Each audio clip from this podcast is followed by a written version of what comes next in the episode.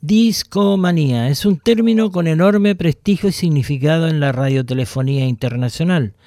El concepto fue aplicado para dar inicio a un programa que nació por allá por el año 1946, cuando el joven locutor de radio don Raúl Matas en Radio Cooperativa Vitalicia y luego en Radio Minería antes la necesidad de dar a conocer y promover a los cantantes y las noticias que de ellos emanaban en esa época, se convierte en el primer programador de música envasada en Chile y crea su programa Discomanía.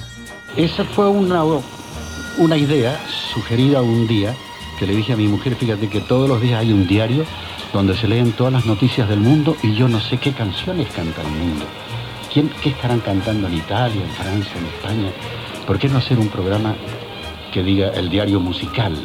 Y así empezó Discomanía hace el, año 46.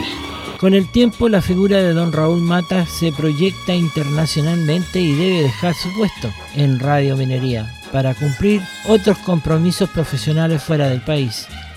En 1958 asume la conducción del programa Ricardo García, luego lo hace César Antonio Santis y finalmente lo hace Alejandro Chávez hasta 1971, año en que se dejó de emitir Discomanía en Santiago. Cabe destacar que siempre don Raúl Matas estuvo conectado con corresponsalías, material discográfico y apoyo hacia sus sucesores. Junto conmigo estuvo Ricardo García, estuvo César Antonio Santis, estuvo el Negro Chávez en temporadas. Cuando yo salía, ellos me reemplazaban.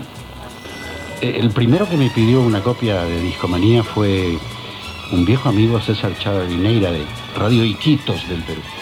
Después ya se extendió por todas partes y cuando me fui a Nueva York, desde la Radio Internacional de Nueva York le mandábamos a más de 100 estaciones de, de Latinoamérica, de Centroamérica, le mandábamos la copia de Discomanía semanal con los éxitos. Después me fui a España y a los dos o tres o cuatro semanas de estar en España, ingresé a Radio Madrid por intervención de un disc jockey de allá que se llama Pepe Palau, que me llevó a la radio y me presentó al director, don Manuel Aznar.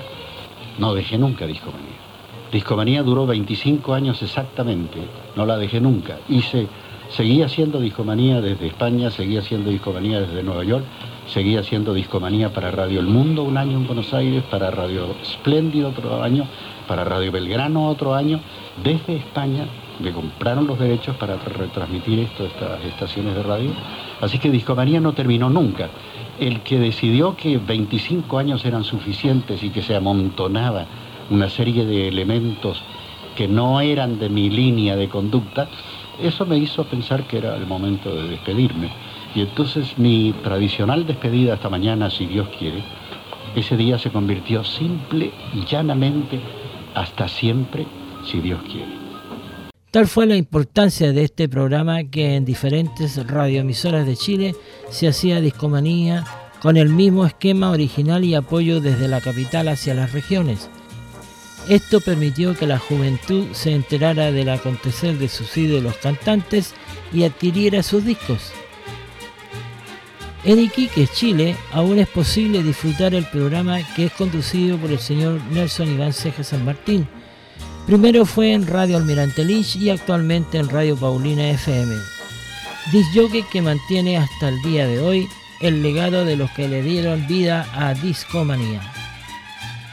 Por mi parte siempre me sentí atraído por la radiodifusión. De hecho, he creado y participado en programas de diferentes radioemisoras desde el año 1965. Al crear Discomanía Radio Online, deseo y pretendo hacerlo con toda la creatividad, los principios éticos, respeto y valores que me da la experiencia adquirida y de los que me enseñaron y me aportaron con su ejemplo. Hombres de radio que conocí y trabajé con ellos tantos años.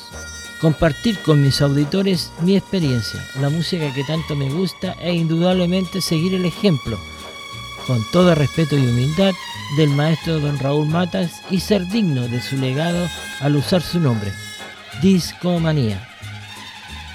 Soy Francisco Payarés Guzmán.